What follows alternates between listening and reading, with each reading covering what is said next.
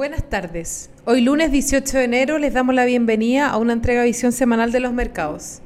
Los mercados globales mostraron rendimientos negativos en mercados desarrollados, siendo arrastrados principalmente por el entorno registrado en Europa y el Reino Unido, al igual que en Estados Unidos. Por otro lado, los mercados emergentes cierran la semana más bien planos, destacando EMEA, mientras que en la región el retorno fue negativo.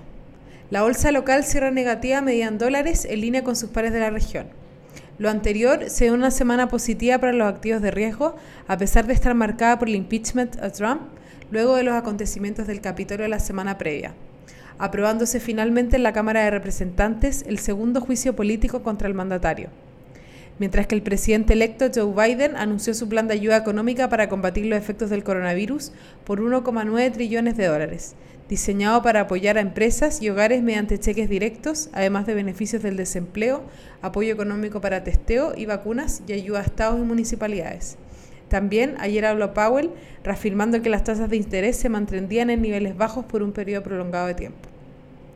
Para esta semana, entre los principales eventos económicos destaca el PMI en Estados Unidos y Europa, anticipándose registros por debajo del reportado del mes anterior. Para Estados Unidos se espera que el PMI manufacturero se ubique en 56,5 puntos y el de servicios en 53,4. En Europa se anticipa que el PMI manufacturero se ubique en 54,5 puntos y el de servicios en 44,8 puntos. Muchas gracias por habernos escuchado el día de hoy. Los esperamos el lunes en una próxima edición.